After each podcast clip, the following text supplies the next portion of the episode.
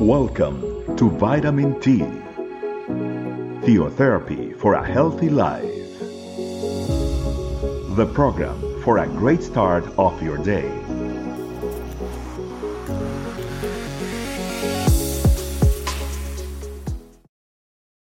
Hello, family. Welcome to Vitamin T. It is a pleasure to be here with you. Today, family, I would like to share a topic that's called compassion to the foolish. And for this, I'd like to start off with a passage that comes from Isaiah chapter 30, verse 18. Yet the Lord longs to be gracious to you. Therefore, he will raise up to show you compassion. For the Lord is a God of justice. Blessed are all who wait for him.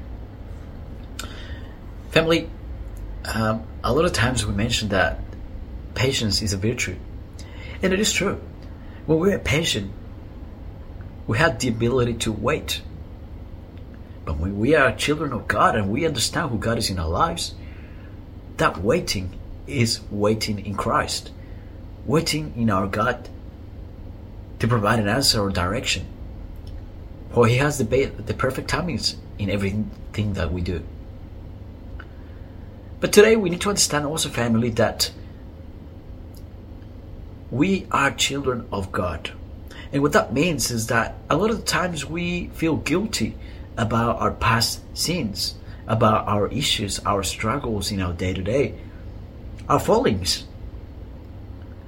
And there is a tendency for us to feel guilty and to carry that burden for for a number of years perhaps. And what that makes in our lives is it makes a makes a life that is out of peace, out of joy. Not knowing that this promise is there for us. God is gracious to us. And grace it's something that is given for free. It is a gift. So, family, He is there always for us to show His compassion. He's not unfamiliar with the struggles that we face. He's not unfamiliar with that particular addiction that you have, that particular sin that you struggle with over time. He knows that you are struggling, that that's one of your weaknesses.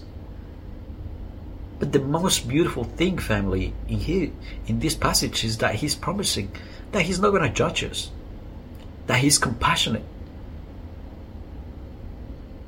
and his grace will be with us. What that means is that we can receive that his forgiveness at no cost, just by us surrendering to, to him and knowing that his forgiveness will set us free, as opposed to living with that burden for years and years of guilt from what I did in the past.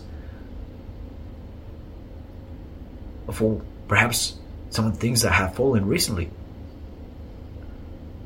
So, family, it is important for us that today we acknowledge that it is okay for us to fall. It is okay for us to struggle.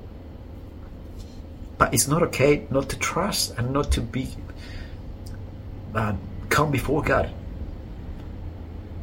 and vent out all those issues to Him, knowing that He will set us free. He'll forgive us. And He's a God of compassion. So, my invitation today, family, is that we start learning to see God as a God that does not judge me. So when that happens, a lot of times what we feel is that we're not good enough to be in His presence. That we're not, not good enough to be Christians. We're not good enough to perhaps pray. God has chosen us. God has chosen you as His most precious gift. And He knows your lows and your ups. He knows what you're good at. He knows what you're not good at. And He loves you for who you are. For who you are today. With the baggage that you may carry from the past.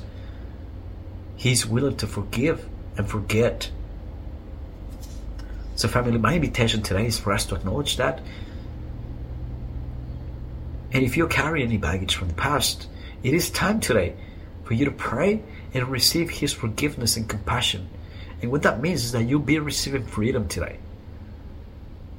So there's no more need to feel guilty. There's no more need for you to feel that you're not good enough. Family, you have been chosen by God. And He knows who you are, and He loves you the way you are. So trust me, He's there for you. And having that family, I invite you to pray. Dear Lord, thank you for this opportunity that you have given us to be here with you in your presence. Thank you, Holy Spirit, because today we know that you are compassionate, that you are a God of mercy, you are a God of grace, that we receive your forgiveness, and we receive a God that is always willing to listen to us, a God that is always willing to forgive us, a God that is always willing to raise us up again. And we acknowledge that. Today we pray, Holy Spirit, that you remove any baggage from our past, any burdens that comes from our past. And we pray that you set us free, Lord. And we receive the freedom that Jesus Christ has given us in the name of Jesus. Thank you. Thank you for being always there for us. Thank you for never judging us. Thank you for loving us the way we are. And thank you for correcting us. Because we know that you are always there wanting the best for us. And we receive it in the name of Jesus. Thank you, Lord, for this opportunity that you have given us. I pray that you bless every heart that is listening to this message. In the name of Jesus, we have prayed. Amen. Okay, family, well, it has been a pleasure to be here with you all, and I hope you guys have a great week ahead. Bye bye. Thanks for joining us. Remember, the vitamin T can be found in audio, video, and written versions in our website, estecamino.com. We'll be waiting for you tomorrow for your daily vitamin T. Theotherapy for a healthy life.